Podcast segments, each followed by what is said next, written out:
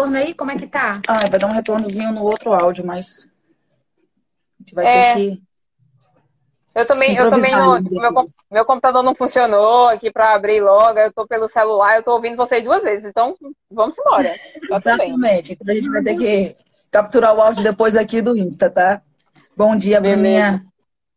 Bom Vamos dia, essa, né? Vamos tentar esse tabu, tudo tá certinho também, né? Fixa aí, deixa eu fixar o comentário aqui, galera. Eita.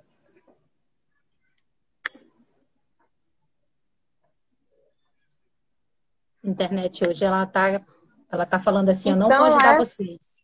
Ah. Opa, foi. Tô de folga. Agora vai. Agora vai. Bom dia a todos. Bom dia a todos, gente. Vou até me apresentar de novo, tá? Quem está chegando aí, prazer. Eu sou Bruna Marini, psicóloga clínica. Sigrid Gouveia, psicóloga clínica, gestalterapeuta. E eu sou a Aline, sou instrutora de pole, de yoga. Estamos aqui para compartilhar. Aqui. Nossas é, conversas compartilhar... em assuntos muito. E hoje o assunto está bem interessante, né? Porque tabu é algo que mexe com todo mundo, né? É uma palavrinha bem difícil e a Sigrid já começa a falar da etimologia dela, porque é, é a tia do dicionário. É a tia do dicionário. Sempre, não é adianta. tia Sigrid de dicionário. Bar. Bar. É... Gente, olha, o tabu, né? A palavra tabu, etimologicamente falando, ela vem de uma origem da Polinésia, e também da, do povo maori. Né? E eles é, movimentavam muito essa energia com relação à proibição, né? a um determinado ato que era proibido. E essa proibição, ela estava sempre é, prevendo uma maldição para quem quebrar, para quem quebrasse essa norma. Né? E essa maldição, ela era religiosa. Ou seja, o tabu ele sempre vem de uma cultura religiosa que a sociedade coloca na nossa cabecinha, entendeu? E a gente tem que aprender a tirar isso, né? É, ampliar a nossa consciência e tentar perceber, principalmente sobre o assunto que a gente fala hoje, que é sobre a morte, sobre a sexualidade, que é outro tema que, que pega muita gente. O sagrado feminino. O sagrado feminino, que é a menstruação, que é um outro tabu uhum. aí enorme para muita gente, inclusive para mulherada né? Com certeza. Até, até, até a palavra menstruação é um tabu. Tipo, lá na casa, eu estava falando ontem é, com, com Wesley que falar a palavra menstruação na casa da minha avó, todo mundo vai me olhar troncho e dizer assim, não, que palavra horrível. Sabe? Mas é uma coisa cultural, histórica e, e vem se alastrando durante anos. E é isso, né? Que bom que a gente pode conversar sobre isso. Já conversar já é quebrar o tabu, né? Com certeza, super necessário. É, isso é a importância total, a gente falar sobre as coisas que são tabu exatamente para quebrar esse tabu, levar a informação e a gente conseguir passar a ter um autoconhecimento maior sobre determinadas coisas, né? Inclusive a morte, que não era um tabu até o século XVIII, era tinha uma normalização maior. E depois disso começou o processo de hospitalização, né? As pessoas tinham um lugar ali para onde ela ia morrer. Mas daqui a pouco a gente entra mais a fundo sobre a morte. Vamos Olá, falar vamos começar por onde? Né? Vamos falar também é. sobre sexualidade, que é outro tema aí que mexe na cabeça de muita gente, porque quando fala assim sexualidade, a galera já pensa logo em sexo. Aí eu falo, gente, por favor, né? Não é só sexo, sexo é maravilhoso, faz a gente gozar horrores, só que não é só isso, tá? É, vou quebrando logo um ponto aqui. A sexualidade ela está envolvida com tudo que nos dá prazer. Ou seja, se eu sinto prazer ao respirar, eu posso me permitir gozar a isso. Entendeu? Então, são vários processos que relacionam. Né? A sexualidade ela está muito ligada é, ao nosso chakra base, que é da onde a gente tira motivação e força para executar a nossa vida. É, então é importante perceber que sexualidade, gente, é vida, é a tua vivência, é como você percebe o mundo à sua volta. E todo indivíduo, uma prepulsão básica dele é a busca do prazer. E nós viemos de uma gozada, né, Opa. né, gente? Vamos lembrar disso aí. É então, vamos desmistificar. Meu Deus, não posso falar disso. Né, todo esse tabu. Carol comentou ali, né? As pessoas preferem falar que tá de bode do que falar que tá menstruada. É. É, e olha só, Ismael, sexo, sexualidade e desejo, galera, não está preparada para esse assunto. Não mesmo, Ismael. Então vamos quebrar isso aqui e falar vamos... um pouco mais sobre. Bem, vamos aqui então falar desse tema de sexualidade, então, né? Já que a gente começou por aqui. E eu vou falar uma coisa muito importante, porque enquanto você não é, entra com integridade na tua sexualidade, tá, gente? Você vai ter problema nas suas relações, seja ela afetiva ou amorosa. E você também vai ter problemas com dinheiro, tá? A pessoa que não tem uma sexualidade íntegra, ela não ela não se sente bem profissionalmente, ela não abre o campo para o dinheiro, tá? É, a sexualidade ela está totalmente associada a essa energia. Então é importante ler, é importante estudar sobre isso, é, é importante a gente perceber que a sexualidade ela, ela, ela movimenta a vida e trabalhar, me sustentar, respirar, é, entrar em comunhão com as pessoas. Todo esse tipo de energia é um prazer. E tudo que me dá prazer está associado à sexualidade. Tudo. Entrei na rotina com o seu dia, quantas coisas você faz com prazer e quantas coisas você está ali num processo automático, né? Então, olhar para a sexualidade é olhar para a questão de quanto que a sua vida está sendo prazerosa e o quanto você está cuidando dela para que isso aconteça. Tá fazendo Exatamente. sentido aí nessa cabecinha de vocês? E aí, é, quando você falou no início ali do chakra base, a gente tem no nosso corpo a energia mais potente do universo, que é essa energia sexual, né? Essa é a Kundalini, né? E que é uma energia que ela, ela é mostrada como se fosse uma serpente. Ela é uma energia em formato de serpente que está lá na, nossa, na base do nosso, do nosso, da nossa coluna e ela está ali para ser trabalhada. E ela não necessariamente está ligada ao sexo, mas está ligada a todas essas outras energias e formas que a gente usa o corpo e a gente vive fazendo coisas com prazer para movimentar essa energia. Que é essa energia mais poderosa que a gente quer trazer por todos os outros chakras e ativar todas as outras áreas da nossa vida, né? E que e o tabu está em a gente muitas vezes é, associar só ao sexo e esquecer que a gente não acaba não se conhecendo, não conhece o nosso corpo, não conhece os nossos prazeres, é, e, e, e, isso é ruim, né? Muito ruim. A gente acaba delegando para os outros que só você a, a, obrigação sua é me dar prazer, quando a gente só conhece isso. E por isso que é tão importante a gente falar sobre essas coisas, né? Porque, como você disse, as pessoas relacionam sexualidade unicamente ao ato sexual. E não é essa questão. Isso é uma coisa que acontece dentro do processo da sexualidade. E se conhecer faz total diferença em como você vai agir e reagir no seu dia a dia no mundo. Né? Principalmente a mulherada aí, aprender sobre os seus próprios ciclos, como funciona a menstruação, quebrar alguns tabus sobre isso, que também está linkado totalmente à nossa sexualidade. Então, buscar ter uma vida de maior prazer é você cuidar da sua sexualidade, dessa energia que é a energia base é, e todo o movimento. E o Tantra fala muito disso, né? E Total. Quando, eu falo, quando eu falo em Tantra, eu não estou falando do Tantra comercial, tá, galera? Que é comercial o que é, é a sexo. Exato. Eu estou falando do Tantra básico, que é uma descrição justamente do que, que é vital pra gente. Né? O Tantra, ele vê o riso como prazer, o Tantra, ele vê a respiração como prazer, o Tantra, ele vê a, a... Cada comportamento que eu executo com prazer é Tantra, tá? Então, é importante perceber quais prazeres você está tendo agora na sua vida. Você está tendo prazer no seu trabalho, você está tendo prazer nas suas relações, seja ela afetiva ou amorosa, né? E aí tem uma outra coisa muito que a gente pode associar, se a gente for é, é, visualizar o processo com relação a relacionamento amoroso e afetivo, a gente tem que perceber como é que a gente se relaciona com a nossa mãe e com o nosso pai também. Porque eles são a nossa fonte inspiradora da sexualidade.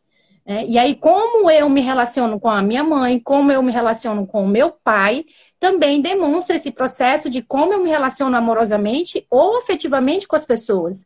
Por isso que é importante cuidar da tua criança interna.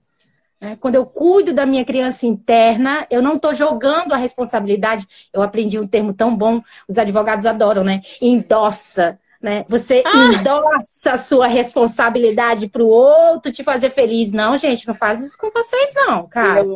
Ninguém tem essa responsabilidade de te dar prazer. Quem tem essa responsabilidade é você. Você é o único responsável em se dar prazer na sua vida. Tá? E a gente volta para quê? Pro amor próprio. Vamos voltar de sempre. novo sempre. Sempre. Nossa, a gente, a gente sempre volta. Parece que todos os assuntos que a gente falou até agora são a base para tudo que a gente vai falar. Tudo envolve amor próprio, tudo envolve autoconhecimento. E, e, e, se você se conhecer e você desenvolver uma clareza e um questionamento, muitas vezes, sobre os comportamentos que são ditos normais. Né? Tipo, não falar de sexualidade é uma coisa que é, é um tabu e, e para algumas pessoas é considerado normal não falar. Mas se você tem clareza, se você tem autoconhecimento, você passa a questionar isso. Por que não falar? O quanto isso atrapalha, né? Quantos casos de abuso acontecem porque não se conversa sobre essas questões de sexualidade com a criança, que ela não conhece o próprio corpo, ela não sabe onde alguém pode tocar ou não nela. E você é. sabe onde você pode se tocar? Né? Tipo, aí quando a gente perguntou em alguma live, você já se masturbou hoje? Opa! Tem gente que só faz isso se estiver solteira, quando casa não, não faz. Por que não faz? Né? Quando né? é mulher, o tabu é maior. Nossa, jamais, cara. Só que esse processo de abuso, né, é relacionado à pedofilia, enfim, e abuso da mulher também, do homem, a gente tem que perceber, cara, que tem um histórico aí muito grande que é do machismo, do patriarcado, que estamos nele há quase 5 mil anos. E ele cria na nossa cabeça essa coisa de amor romântico, né? Que de romântico não tem PN, né? De romântico não tem nada.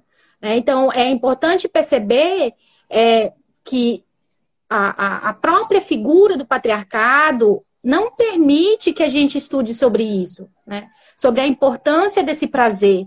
Né? Se a gente for avaliar, tanto homens quanto mulheres acabam morrendo por processos relacionado a ser própria vítima do sistema.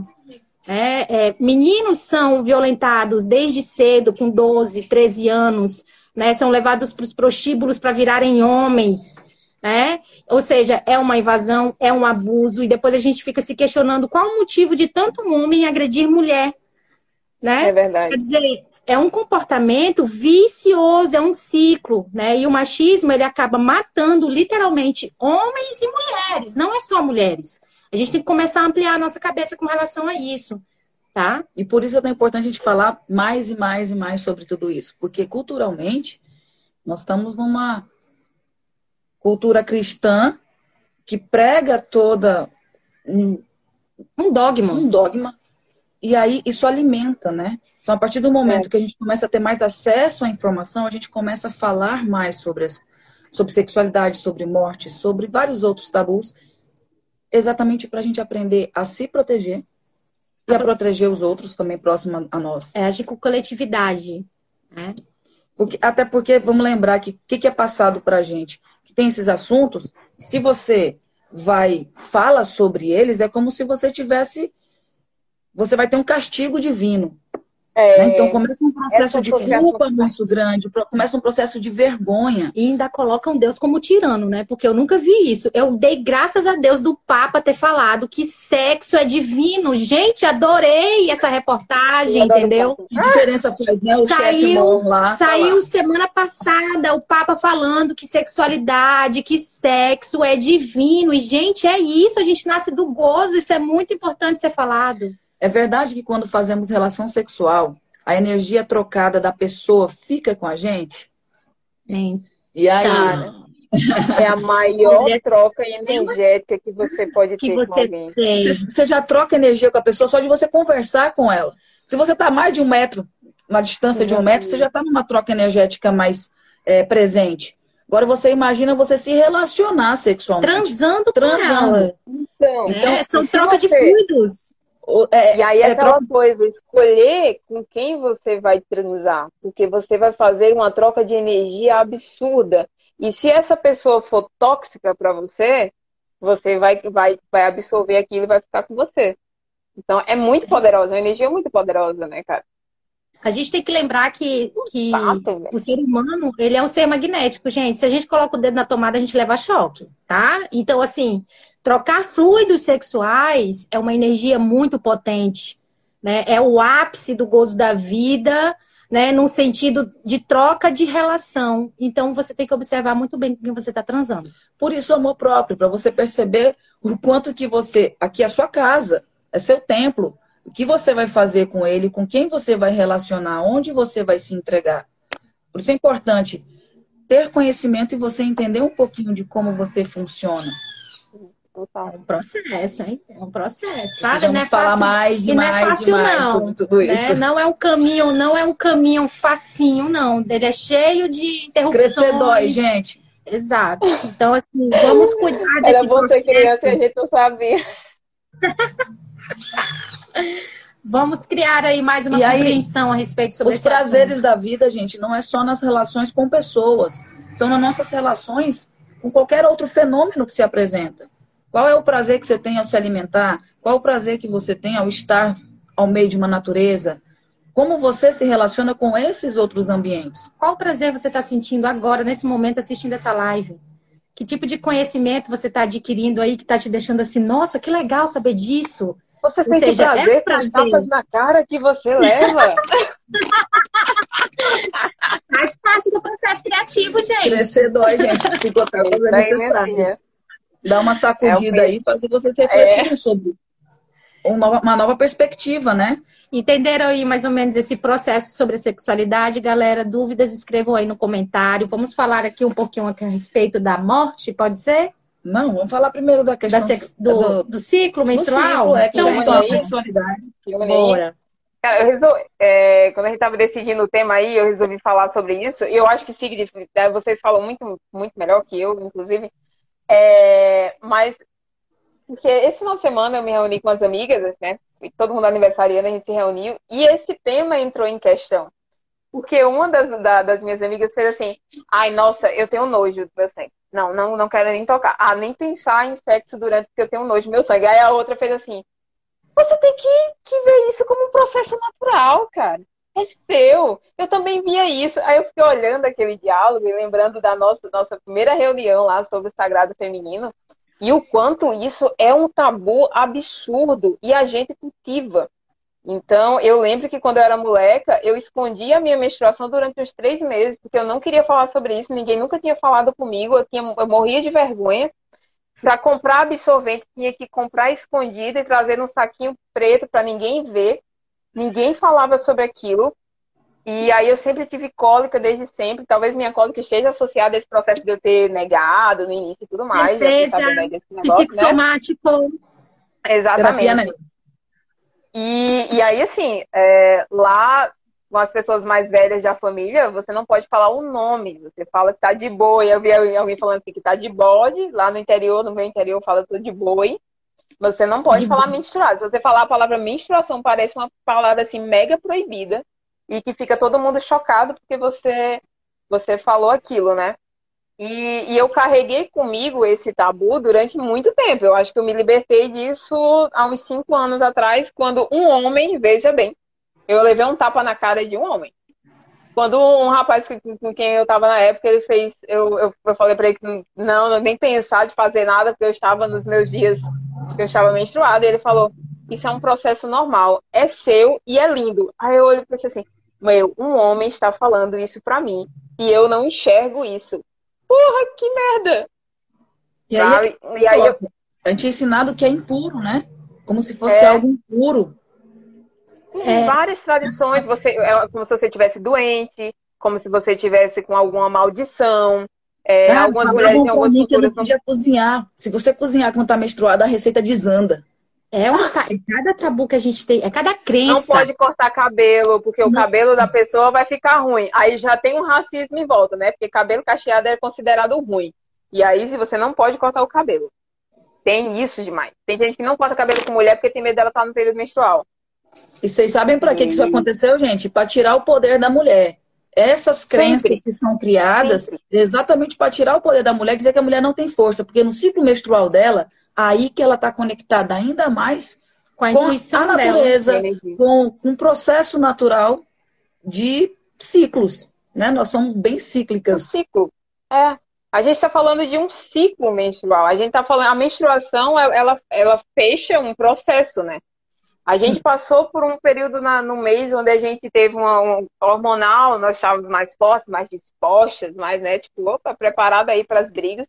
Nosso corpo se prepara para gerar uma vida. Olha a máquina absurda. Se prepara para gerar uma vida. Acontecer isso, ela acontece a menstruação para poder liberar o corpo, limpar o corpo, né? Não limpar de uma coisa suja, mas deixar o corpo novamente preparado para um novo ciclo. Então, nesse período, nós estamos geralmente bem introspectivas, é normal. E isso é bom, porque é um momento da gente se conectar com a nossa própria energia, com o nosso, com a gente mesmo. Um período de autoconhecimento muito mais intenso. Só que se eu não enxergo dessa forma, eu enxergo apenas como uma coisa chata, ah, eu vou menstruar. Ai, nossa, não vou fazer isso, não vou fazer aquilo. Se eu enxergo como uma coisa chata, eu deixo de aproveitar este momento e, e, e, e continuo alimentando o tabu, né? Também, e além de alimentar o tabu, eu ainda vou criando doenças psicossomáticas.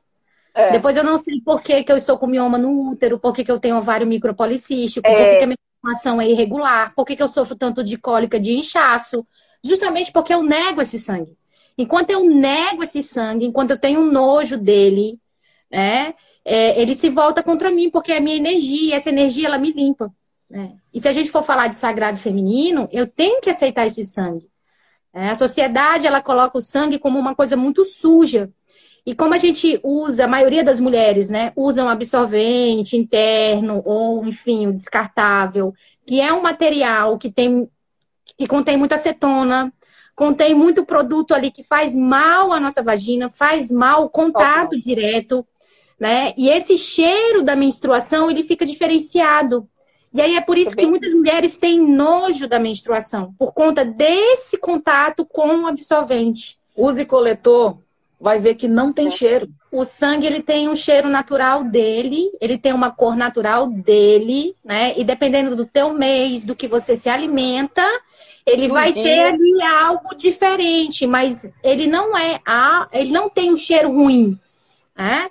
É, é, importante o uso do coletor, eu acredito, até porque é sustentável, é. você economiza seu dinheiro, tá? E a natureza agradece, porque você para de jogar lixo no planeta. Tá? O absorvente é plástico, né? Fica aí anos na natureza. Ou seja, a gente trabalha muitas coisas positivas, né? Usufruindo do coletor ou da calcinha, que hoje tem também a calcinha coletora, né? E tem também uma, uma, uma, um processo que acontece dentro do Sagrado Feminino, que é você plantar a lua, né? É, é justamente pegar esse sangue e devolver à natureza, diluir esse sangue com um litro, dois litros de água e aguar as plantas, porque o sangue tem NPK. E aí você devolve essa energia para a natureza. Né? Você se conecta com o seu sagrado feminino. Ou seja, você alimenta a natureza, você tem uma troca em vida. Você não espera para trocar com a natureza só quando você morre, né? Que vai decompor. Então você é. consegue ter essa troca ainda em vida. E a Carol comentou aí, né? Fora que o coletor é muito mais confortável, não vaza, pode correr, pular, virar a cambalhota, que tá tudo certo. É isso mesmo. Você, a gente se torna uma mulher mais livre usando o coletor. gente, é vida com coletor. E, e esses, esses é, o coletor e a calcinha vieram no, já para revolucionar essa questão do tabu. Porque lançar no mercado uma opção, tipo, falar de menstruação, né? Eu vou lançar no mercado um produto, eu vou ter que falar de menstruação. E aí eu estava vendo que tinha uma ONG que queria, queria colocar, que é, né, queria colocar uma calcinha com uma gota de sangue como um emoji, aqueles que a gente usa no WhatsApp. Sim. queria propor que colocasse aquilo para representar o nosso, nosso ciclo. E, e aí a, a, empresa não aceitou, porque dizia que uma calcinha com a gota de sangue era demais. Aí a, a representante da ONG fez assim, mas tem um emoji de cocô. Tipo, bora pensar, merda, um emoji de... Tudo bem. Merda pode, mas o, o, o sangue menstrual não, isso, isso ainda não pode, isso aí já não dá para você ver o tanto de, cabo, de tabu e de desconstrução que a gente precisa fazer ainda. E vamos entender esse tabu. As gerações que estão vindo agora, que já têm acesso a essa informação desde novo, parece até que ah, esse assunto já está batido. Mas vamos lembrar que até a chegada da informação e da internet, as informações eram passadas dentro do núcleo familiar. Por isso que vinha carregado com tantas crenças. E aí, quando chega a internet, que chega o acesso à informação muito mais rápido, as pessoas começam a se questionar. E aí começa a quebra de tabus de, com uma intensidade muito maior. Porque não se falava. Quantas vezes, se você parar e perguntar para mulheres, acima dos. todas as idades, mas vamos colocar acima dos 30, muito mais forte isso. Elas não entendem nem o próprio ciclo, que só dividido em quatro fases. Né? Que tem todo o processo hormonal que muda teu humor, que muda teu apetite, que muda tu, tua, teu desejo, tua libido muda. É, e tem muita gente que começa a colocar esse processo a mulher como histérica. Né? Exato. Ai, a mulher que sangra, a mulher histérica, né? Ah, Porque TPM tem uma, tá histérica. tem uma vida hormonal aí. Gente, tá TPM. É, antigamente, as mulheres, elas primeiro não sentiam tanto essa TPM porque tem a questão da alimentação. Então, você tem que observar muito bem o que você come, né? Porque isso vai é, é, ser acionado literalmente no teu corpo com relação à menstruação. Né? Então é importante perceber isso. E também é importante você perceber que esse ciclo, como ele ocorre todo mês, sempre perceber ali que 10 dias antes da, da, da tua menstruação, dependendo da mulher, ou ela tá com excesso de alegria, ou ela tá com excesso de raiva, ou ela tá, triste, ou ela tá triste, e tem mulher que acha que tá ficando louca. E aí, quando a gente toca no ponto assim, você tá entrando no teu ciclo fértil, você tá você vai ficar menstruada, aí, aí é que ela tem a percepção na hora e fala, realmente, eu vou menstruar. Ou seja, é, não entre em contato com essa troca né, hormonal. O que, que, o que, que ela está querendo me dizer? Porque é uma introspecção, é um momento de refletir, né? A gente fica um pouco mais fechada realmente. E nesse automático as pessoas não querem parar para refletir. Então começa a ficar mais triste ou mais quieta no processo de menstruação ou TPM, a pessoa começa a querer evitar essa sensação. Não evite. O seu corpo está dando um sinal para você que talvez seja o momento de você parar, quietar, refletir, sentir aquele processo. Entenda que vamos entrar em morte. Cada ciclo é uma morte cotidiana. Você entra em contato com tudo que tu não quis trabalhar no mês, na menstruação provavelmente vai vir à tona com uma força e uma intensidade muito maior. E aí entra o processo de algumas mortes, que são as mortes cotidianas. Vamos entrar nesse tabu medonho aí de morte, que a galera também não entende. Eita, é. complexo. Diga aí, Bruna, porque você. É Dona demanda, cara. Gente, primeira coisa que tem que entender e aceitar: a morte é natural e inevitável a todos os seres vivos. Uai, a gente cresce, a gente nasce, cresce, desenvolve e morre de acordo com a biologia. Né? Então não tem como evitar esse processo. A gente tem nem Matusalém, é isso? Para viver. Sou Highlander ainda não.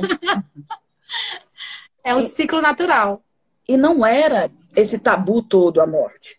Até o século XVIII, a morte era tratada como, uma, como algo natural e como parte do cotidiano. Então, Inclusive, quem estava doente tinha o direito de ir para casa para fazer o ritual final com os entes.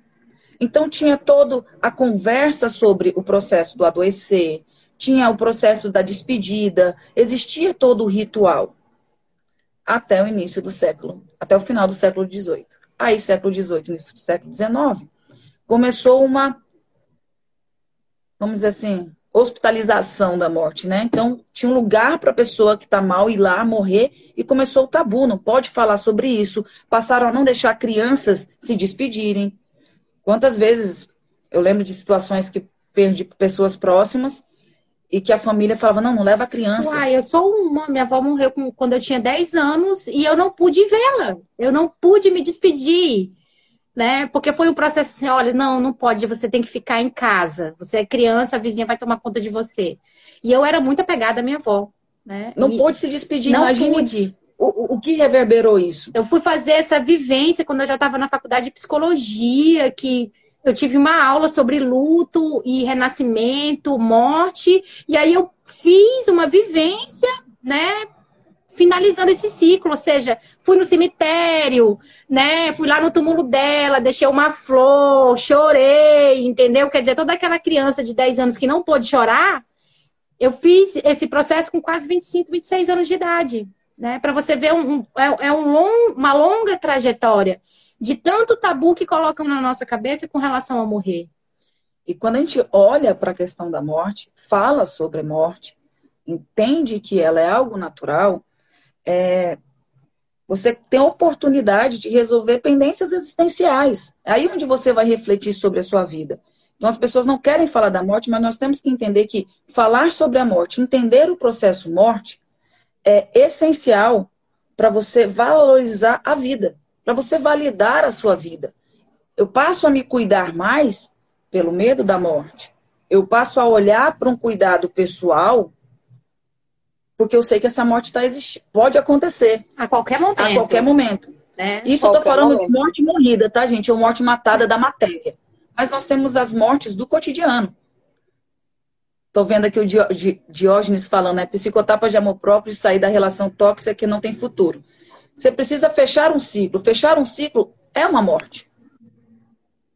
Enquanto você não fecha ciclos, aquilo lá, teu copo tá cheio, não tem espaço para entrar novas coisas. Então, a gente precisa entender, ah, mas dói. Dói porque tu é apegado. Quanto mais apegado você for, mais vai doer o processo de lidar com a morte. Seja ela um processo de morte cotidiana, seja uma morte de perder alguém próximo, alguém querido. Então, por que começou esse tabu? Porque as pessoas não queriam estar em contato com a dor. Só que lembra que a gente falou lá atrás no episódio que a dor é necessária para o nosso aprendizado? A dor faz a gente se movimentar, a dor faz a gente parar, refletir, entender como que pode dar o próximo passo. Uma coisa é você ficar em sofrimento, porque sentir dor é inevitável também. Você é um ser humano cíclico. Tem dia que você vai estar mais feliz, tem momentos alegres, momentos tristes. Que falar dias felizes, que não é um dia inteiro, tá, gente? Felicidade também são é um momento. momento. Assim como a dor também são momentos. Vai passar. Só que você precisa digerir. E o que, que as pessoas não querem fazer? Não querem digerir a dor. Elas acham. Nós estamos numa era do imediatismo, né? Então, Nossa, eles querem técnica para tudo, né? Apagou o olho, quero... não. Eu quero tirar essa dor de mim, acabou. Amigo, tu não é um computador, não. É, esses dias eu ouvi do meu cliente, pelo amor de Deus, eu quero uma técnica para minha ansiedade parar. Eu falo, olha, peraí. né? Sim, tem várias pessoas. planeta. É, tem várias pessoas aí que criam técnicas e técnicas e técnicas, mas assim, o principal é você aprender a gerenciar suas emoções, porque eu não tenho como arrancar a ansiedade de você. Gente, essas técnicas né? milagrosas só para arrancar dinheiro seu. Exato. Acorda. É, e voltando ao processo de morte, o Diógenes falando aí a respeito de relacionamento, quando a gente termina um relacionamento, isso é uma morte. Né? É perceber que vai morrer uma pessoa, vai morrer uma relação, né? E você vai poder renascer, inclusive assim, com um livramento maior, né? Com um aprendizado maior. E é natural relacionamentos acabarem. Né? Assim como também é natural a gente perder um emprego, por exemplo, a gente passa por esse luto, por essa morte, a gente fica triste quando a gente perde o um emprego. Entende? Gente, imagine se não morresse parte da nossa, das nossas fases. Ia ficar na adolescência a vida inteira. Tem que morrer o adolescente para dar espaço para o adulto. Tem que morrer a criança para dar espaço para o adolescente. Nós passamos naturalmente por ciclos e mortes. São as fases, aí tem o um aprendizado. Então, acabou uma relação, que relações também acabam, é você olhar o que, que eu aprendi com isso. Para a próxima relação, você conseguir agregar novas experiências e conhecimento. E conseguir fazer diferente. É, e se a pessoa tem apego, né? E não percebe Entendeu? o processo da impermanência. Né? A gente não controla nada que está fora da gente, galera. entendeu? É, e a morte de alguém, literalmente, ou o fim de um relacionamento, está fora do nosso controle entre os processos. Quer ver o que, que o apego faz? As pessoas muito apegadas, pode ver, pessoas que têm algum ente querido no momento é, de uma doença terminal ou algo do tipo, a fala das pessoas é o que vai ser da minha vida se essa pessoa morrer. Tu tá pensando em quem tá mal ou tu tá pensando em você? Meu irmão, tu tá pensando em você, é teu ego, é teu apego. Pega o teu apego e. Vai pra terapia. Vai pra terapia. vai pra terapia, vai pra terapia. Só. Né? Eu acredito que, principalmente com processos de doença, a gente tem que sempre desejar o melhor pro outro. Acabou. E se o melhor para ele naquele momento é a morte, gente, aceita esse processo. Até porque processos com relação à doença, quando o indivíduo aí adquire um câncer, ou enfim, qualquer outro processo com relação ao biológico, é a gente que cria a doença, tá? Quando a doença está no corpo, ela já passou pela cabeça aqui há muito tempo. Então é importante perceber que a doença é responsabilidade da pessoa. Ou seja, como é que foi a tua vida? Como é que você leva a sua vida? Que qualidade de vida você tem? E aí, se você associa essa vida ao ter, né? Eu só vou ser feliz se eu tiver um carro, se eu tiver uma casa, se eu tiver um relacionamento. Quando eu ou seja, fazer quando eu conseguir tal coisa. E aí piora, ou seja, não é dessa forma. Você precisa ser primeiro, ser inteiro, né? Se conhecer, se amar, né? E aí esse tipo de processo ele não vai te pegar. Você vai conseguir perceber a lógica da vida, né? E, e, e, e sofrer menos entendeu? Você vai aceitar o processo. E é uma questão, eu falei aqui o exemplo de o apego com perder alguém. Mas tem um apego também no nosso cotidiano, das nossas relações. O quanto é o teu ego querendo aquilo acontecer. Já dizia Renato Russo, para sempre, sempre acaba. É. Aceita que dói menos. Que dói menos. Enquanto você não quer aceitar que algo findou, você está preso na tua frustração de uma expectativa que quem criou foi você. A expectativa não foi você que criou, ela é sua. E aí você quer dar de, é, e aí você quer dar de presente para o outro, endossando. Estou gostando dessa palavra. Ela tá muito elegante com essa palavra, bicha. Tá Adorei ela, gente. Aí você endossa, né? E quer que o outro resolva a sua vida. Então, galera, vamos trabalhar esse apego aí com relação à morte. Se eu não estiver falando com nenhuma criança, nem um adolescente, não tem desculpa. Você é adulto, as expectativas são suas, a responsabilidade sobre como é você é olha para você e como você reage às coisas é totalmente sua. O que você vai fazer com isso? É muito fácil eu projetar para o outro. É muito fácil eu justificar o tempo todo que o outro é culpado da minha dor. Pega que o filho é teu. O teu apego, o teu ego, as tuas expectativas, a tua falta de buscar autoconhecimento, de entender que nós não temos controle sobre absolutamente nada. Água mole em pedra dura, tanto bate até que fura. Não é, tem nada para sempre. E nesse processo do morrer, ainda colocam culpa em Deus, né? Eu fico falando, gente, coitado de Deus. Eu fico pensando, né? Coitado de Deus, não tem Deus, nada a ver ou, com isso. Ou, o diabo, né? né? Exato. Ou coloca Porque... Deus ou o diabo na face e você se livra da tua responsabilidade. Gente, Deus não é tirano, não tá? Nem o diabo, tá? Essa energia toda aí é a tua forma de como você vê a vida, ok? Deus, se a gente for observar, é uma energia que, segundo aí a espiritualidade, é misericordiosa, entendeu? E nesse processo, ele entende a tua dor, né? Ele acolhe você, e é justamente que a gente tem que olhar para o apego de forma diferente tá? É, é, seria um custo-benefício muito grande, entendeu? Viver para sempre, né? Aí eu acho que acredito que Deus Não, chegou e falou legal. assim: olha, eu vou ensinar para as pessoas o que é saudade. Porque quando uma pessoa é. morre e a gente sente saudade, significa que é o amor que fica. Então, cara, fica com esse amor para ti, né? Fica com o que foi ensinado, fica com o que foi vivenciado, independente da relação, independente do trabalho, né? Perceba o aprendizado nesse processo. Se, se algo se encerrou, se algo morreu, perceba o que você aprendeu, né? Fica com a coisa boa, né? E enterra a coisa ruim, literalmente. E vamos observar um pouquinho em volta, né? Estamos no setembro, setembro amarelo. Suicídio é absurdo o número de suicídios. E muitas vezes a pessoa só precisa ter um acolhimento à volta. E a gente fica tão no automático, e aí quando perde, ai meu Deus, porque eu não vi, vem a culpa. Então não espere a culpa, olhe e volta. Cuide de quem está perto de você. Rede de apoio faz total diferença. E essa história de que não pode falar sobre suicídio, não pode falar de morte, isso é mito. Quanto mais a gente falar sobre suicídio, quanto mais a gente falar de morte, quanto mais a gente fala de sexualidade, mais as pessoas vão entender, aprender e conseguir prevenir o que está em volta. Se preparar se para conhecer, se conhecer. Né? É, a gente está entrando num século que, graças a Deus, a saúde mental ela está ela tá começando a entrar na vida das pessoas.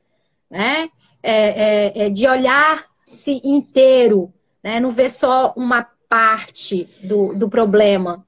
Então a gente tem que sair desse negacionismo porque você já percebeu que quando morre alguém na família, a família até se junta? Elas passam a falar sobre coisas é. que não falavam. É. Então, As pessoas morte, que estão sem se falar, né? É, que estão é um... brigadas, elas se unem no morrer ali, a morte. Une, exatamente porque a gente passa a se questionar questões existenciais.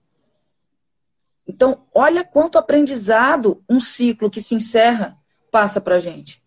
Por isso é tão importante nós estarmos em contato, falar né? Antigamente era natural, como eu falei antes do século XVIII lá, você chorar a morte. Hoje em dia não pode chorar, como se fosse chorar fosse fraqueza. Ainda mais passar por um processo de luto, a pessoa não, não, não pode chorar. Ou ela é forte. E é necessário passar, né? Respeitar esse processo de luto. É um processo que você tem que passar.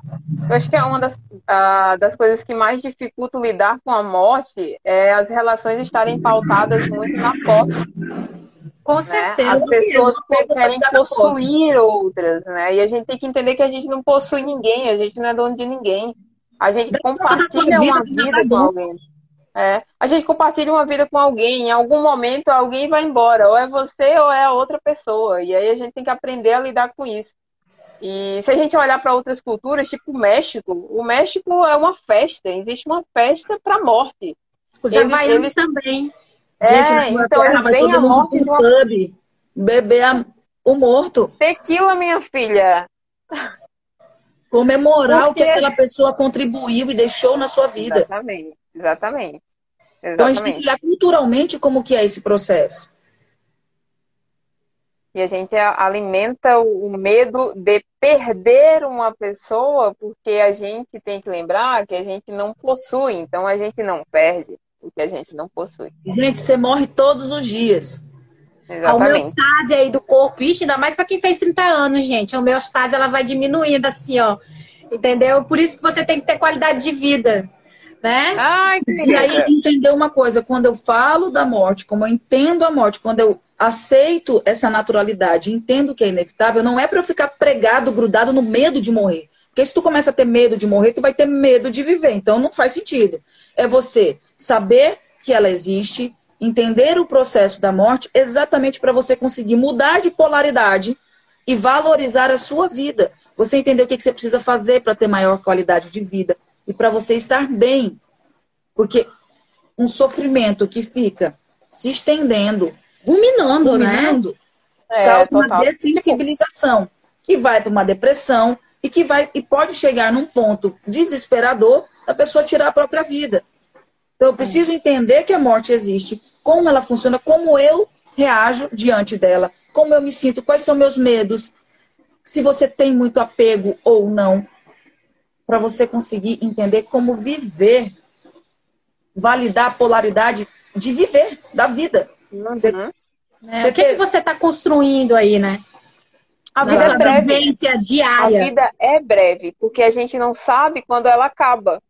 Porque a gente vive numa perspectiva de que a gente vai viver até os 90. Eu vou, eu quero viver até os 120 anos aí, eu que lute. Mas a vida é breve e aí e a gente a, a existência da morte é para lembrar que a gente tem que fazer o nosso melhor e viver da melhor forma, aproveitar o máximo que a gente pode, porque a gente não sabe quando, quando vai acabar.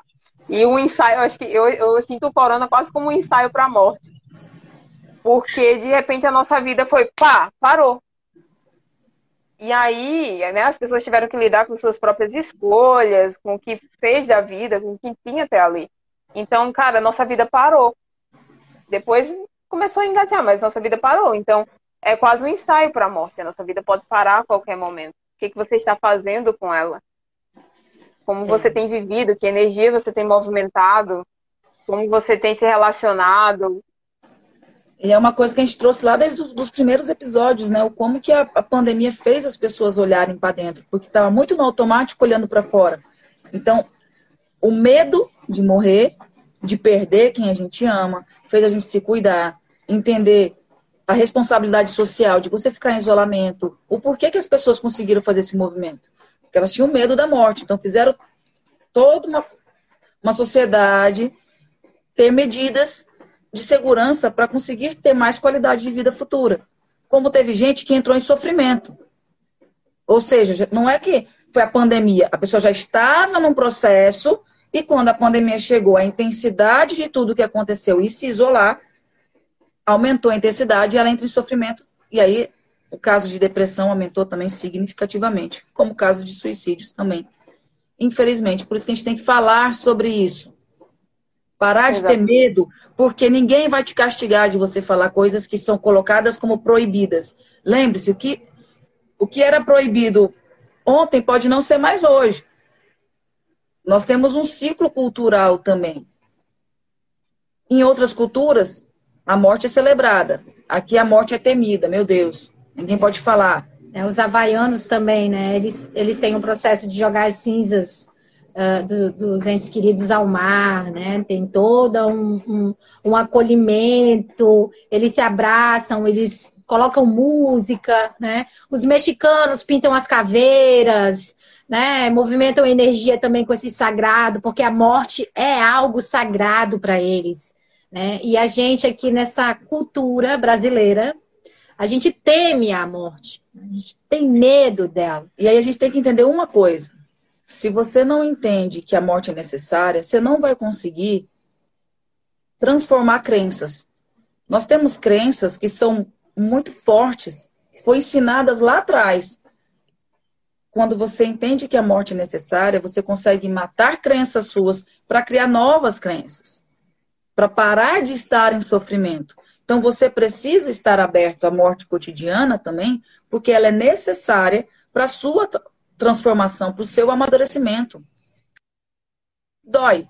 E o crescer, o processo dele é passar por. Oi, voltou? Deu uma travada aqui. Voltou. A, a Babi. Babi falou que o problema é que as pessoas facilmente aceitam viver nessa perspectiva da liberdade, se livrar das dores, deixar ir. Hum. Qual é essa perspectiva? Desculpa, não entendi exatamente o que você colo quis colocar aqui. O se livrar das dores, as pessoas estão muito no imediatismo, né? O tempo todo eu quero simplesmente resolver um problema sem entrar em contato com ele. Impossível, é, e gente. aí a gente tem que lembrar que a gente tem cinco emoções básicas, tá? Medo, é, é, medo, raiva. raiva, tristeza, nojo, nojo e tem mais não, uma. Me lembra, por favor? Não Alegria. Não, nem é alegria. É a. É, alegria, raiva, nojo, tristeza e medo. São cinco emoções básicas. E a gente não tem como arrancar isso da gente, não, galera. A gente tem que aprender a gerenciar essas emoções aí e esses sentimentos, também, tá? né? Para poder dar conta das coisas. Enfim, somos adultos, gente. Eu sempre vou bater nessa tecla aqui. A gente não conversa com nenhuma criancinha.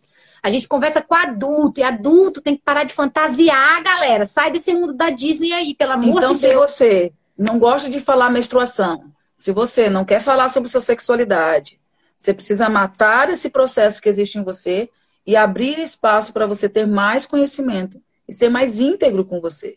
Ter congruência, né? Total. O que você fala, você faz, você faz, né? É, é, eu é, penso, sinto eu penso, e faço. sinto e faço. Ou seja, eu tenho integridade, eu tenho congruência né, com a minha vida. Não adianta só eu pensar uma coisa, sentir uma e fazer outra completamente diferente, querendo que o outro ainda se responsabilize pelo teu comportamento. Peraí, meu amigo.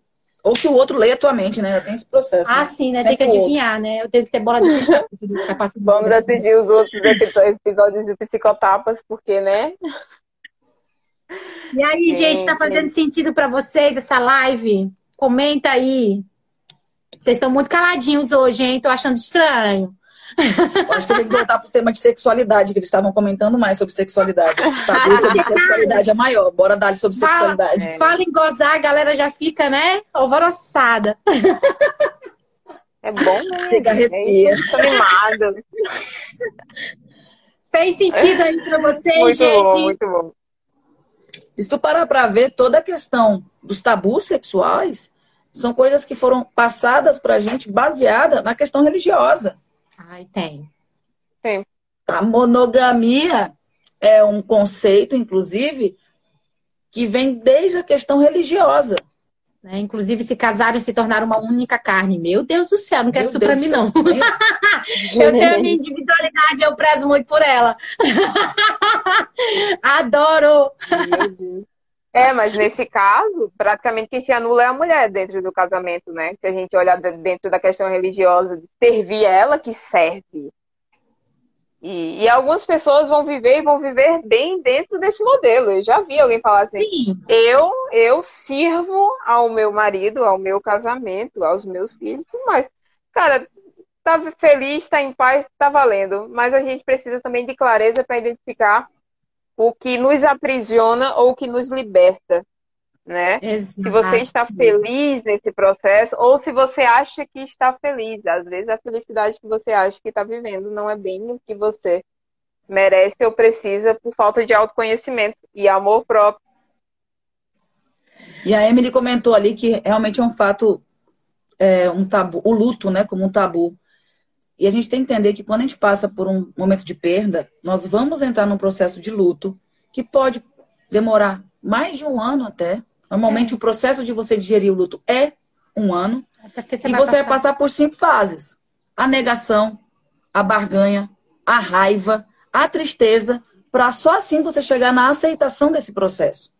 Então, não é nessa sequência, tá, gente? Cada um, isso pode ir, voltar. Nesse um ano você vai vivenciando todas essas fases. É, e a gente fala de um ano, assim, num processo básico, né? Porque tem gente que fica no luto 20, 30 anos, morre no luto, né? E para de viver. Então é importante é. É, olhar para isso um pouquinho com mais carinho. Né? É, acolhimento mesmo. Acolhimento, ter mais compaixão. E não ter pressa. Ah, porque continua doendo, eu não supero. Calma, gente, você vai ter seu tempo. Cada um tem seu tempo. É demorado, e cada um reage de um jeito. Não coloque o teu jeito como sendo o jeito ideal para o outro. Lembra disso. Essa régua aí, ela tem que ser quebrada. Porque isso gera o julgamento. O julgamento vem exatamente de você querer projetar as suas coisas, achando que o outro vai agir e reagir daquela mesma maneira. Então, não existe certo e errado, tá? Existem maneiras diferentes de reagir às distintas As situações da vida que vem aí para nós. E é isso, é galera. Isso. A gente está aqui com cinco minutos para finalizar a nossa live. Caralho, voou, fiquei suada hoje. Quero agradecer aí o tema, que foi assim, bem rápida a decisão desse tema, né, Aline? É. Foi, vai ser, vamos falar sobre isso. Vamos, vai falar do quê? Falar disso, é isso aí. É, queremos agradecer aqui a presença de todo mundo com mais um episódio do Psicotapas, quebrando tabu e fazendo você enxergar outras possibilidades na sua vida com relação à morte, ao ciclo menstrual e à sua sexualidade. É Sugestão de temas, galera, mande uma DM pra gente. A gente tenta encaixar aí. É, e quem tá sofrendo com essas coisas, galera, também manda uma mensagem, manda uma DM, a gente vai orientando, a gente conversa sobre o assunto, né? Sintam-se à vontade.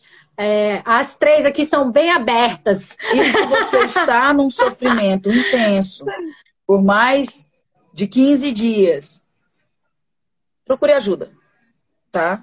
Procure ajuda. Tenha a humildade de procurar ajuda. Você não precisa achar que você sempre dá conta. Ah, eu sou forte, eu dou conta sozinho. Calma. Então, olha para você, procura ajuda, busca terapia. Hoje a terapia está mais acessível do que nunca. A gente trabalha online. Agora, atendimento online, com a pandemia, muitos psicólogos estão atendendo com preço social. Então, vá atrás, busque, converse. Só não fique sem, tá? Porque o autoconhecimento é o que vai trazer qualidade de vida para você. Olha, tem aqui como faz para marcar terapia com a gente. É, cara, chama a gente na DM, tá? Ou na página lá do Segue Doses de Doses de Cura, Cura. é, ou do Psicotapas, manda uma mensagem, ou se você entrar pelo link do Doses de Cura, vai ser encaminhado direto para o nosso WhatsApp.